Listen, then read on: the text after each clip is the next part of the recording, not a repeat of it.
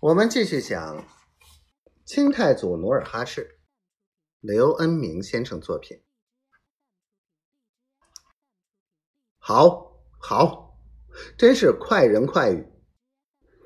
老韩王满意的再一次给皮廷相让座，一一问明辽阳城内的情况，然后征询道：“皮总兵。”你身在辽东多年，依你之见，若取辽阳，何为上策？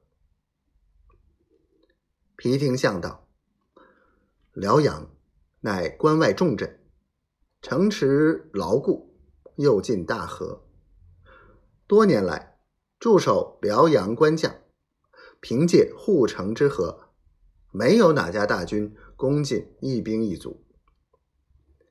因而，依卑职之见，不破护城之水，断难取胜。高见，高见。老韩王道：“皮总兵，你平日和袁经略、张御史过往如何？”皮廷相摇头叹息道：“袁、张二人为人多疑。”自他们来到辽东，凡一己多已剪除。卑职虽身为总兵，但在他们眼里，只不过是为他们卖命的走卒。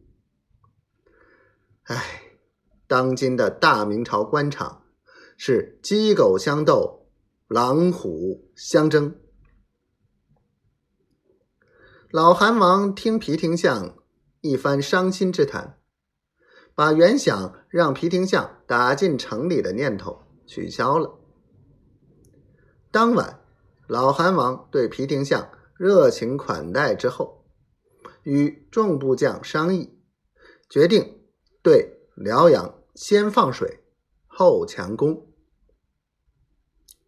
第二天清晨，老韩王下令，左翼四旗由额亦都统帅去城西。挖开泄水闸放水，右翼四旗由皇太极统领去城东叠坝堵水，然后伺机攻城。令下不到一个时辰，皇太极统领的右翼四旗大军首先先到达城东叠坝堵水，河口。顿时黑压压挤满人群，一时挖土的挖土，抬石的抬石，河上河下一片繁忙。